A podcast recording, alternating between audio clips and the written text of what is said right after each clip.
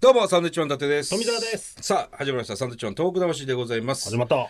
ちょっとね、あのーメールでね、うん。あの、今年の2月に、はいラジオネーム、チョンサさんっていう盛岡市の方から、んえーメールをいただいて、まあ、あの、ご紹介させてもらったんですけれども、んあの、まあ、メールのな中でね、まだまだ書ききれないのですが、またメールしますということを書いてくださってるわけですよ。あの、震災直接あ、あの、なんていうの？体被害が験あって。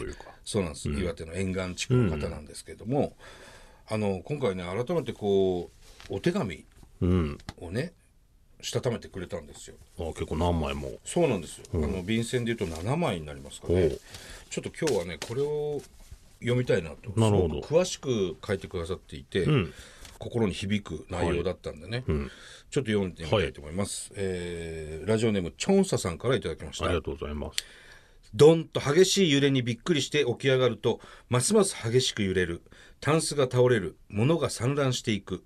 まるでスローモーションのように現実感がなかった。着込んで逃げようと娘と二人家を出た。まもなくジェットコースターにの乗せられた感覚。津波だ。と。どれだけの時間が経ったのか、私は海の中にいた。海の中ではいろんなものが矢のように飛んできて、体中に当たる。私は死ぬんだと思った。その瞬間気を失った。気がつくと私は瓦礫の下敷きになっていた。助けてと声を出そうにも声が出なかった。絞り出すように叫んだ。男の人が、一人では無理だ。もう一人呼んでくる。間もなくして二人がかりで瓦礫を外してくれた。助かったんだと思った。娘は、娘はどうしたんだろう？肌着状態だったけど探し回った。娘の名前を叫び続けた。どれぐらい時間が経ったのか、娘が残った家の影から顔を出した。うん。娘の名前を呼び抱き寄せた。生きていた、生きていた。そう叫んだ。近くの家の人が、そんな体ではダメだ。全部脱いで。と、えー毛布でカーテンを作り、ガタガタと震える私たちの服を脱がせ、体を拭いてくれて、えー新しい下着や服を着させてくれた。体中傷だらけだね、と一言言った。しばらくうちの中で休ませてもらっていたが、外から火事だ逃げろと叫ぶ声がした。近所の人が車を出してくれて避難所まで乗せてくれた。避難所では何も持たない私たちに毛布や布団を貸してくださる方がいてありがたかった。こうして私と娘は助かった。数日後、家を見に行ったが土台しか残っていなかった。涙一つ出ませんでした。ただ唖然としました。周りは瓦礫だけ異様な匂い。これは何だ？何だったんだと叫んだ。そのうち避難所に徳島赤十字病院のスタッフの方々が来てくださった。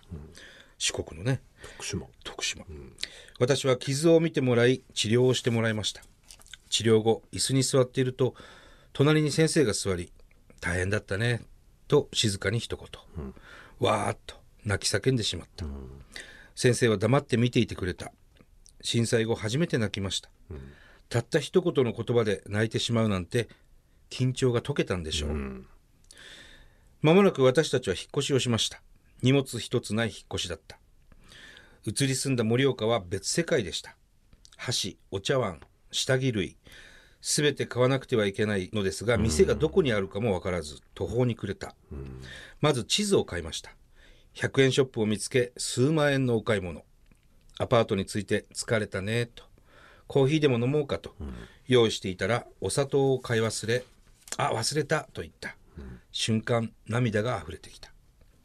盛岡の4月はまだまだ寒くて、こたつを買ってはみたものの、こたつ布団がなくて困ってしまった。5月の連休に入ったある日、東京の友人がいっぱいの宅配便とともに訪ねてくれました。宅配便の中身は、下着、セーター、お皿、鍋、スプーン、嬉しくて嬉しくてありがとうと一言。友人は私の顔を見るや否や、生きていてくれてありがとうと、涙していた。死ぬかと思ったんだよと話すと、そうだろう、そうだろう、テレビで見ていてそうじゃないかと思ったよと言った。そんな友人がいてくれて、すごくありがたかった。数年後、地元の役場の人が来て、土地を売ってほしいとのこと。うん。私で6代目、えー先祖代々の土地を手放さなければならない。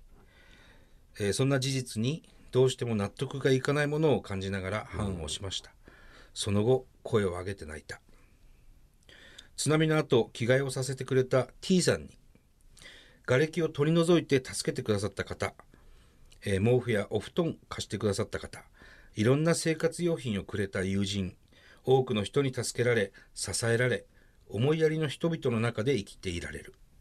あの日のことは決して忘れることなく色あせることなく私の心に重くのしかかっています、10年目を迎えようとしている今やっと話すことができました娘はこんなところで死ぬもんかと大きな柱にしがみついたと最近話してくれました、私たち2人の間では震災のことはタブーとして話すことはなかったのです。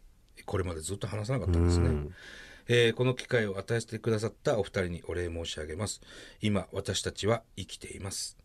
ということです、今になってようやく話せる。ということですね、うん。いやそういう方多いんじゃないですかね多いだろうな。まあほとんどの方沿岸の方でね助かった方は大体の方がこうやっていろんな方に支えられてね。なかなかだからね同じようにその被災はしてるんですけど、状況がみんなそれぞれ違ってて、話す相手が自分よりね大変かもしれないから、言わないっていう方が多いので、やっぱ吐き出せずにずっと来てる方がねこういう方もそうですけど多いんでね、ぜひねこういうラジオありますんで、使って吐き出してもらえればなと思いますけどね。そうだね、さあ、えーこの番組はですね東日本大震災に対するあなたのメッセージを受け続けます。はい、はがきの方は郵便番号100-8439日本放送サンドイッチマンのトーク魂まで。はい。メールの方はサンドアットマーク 1242.com です。はいそれではまた来週です。バイビー。さよなら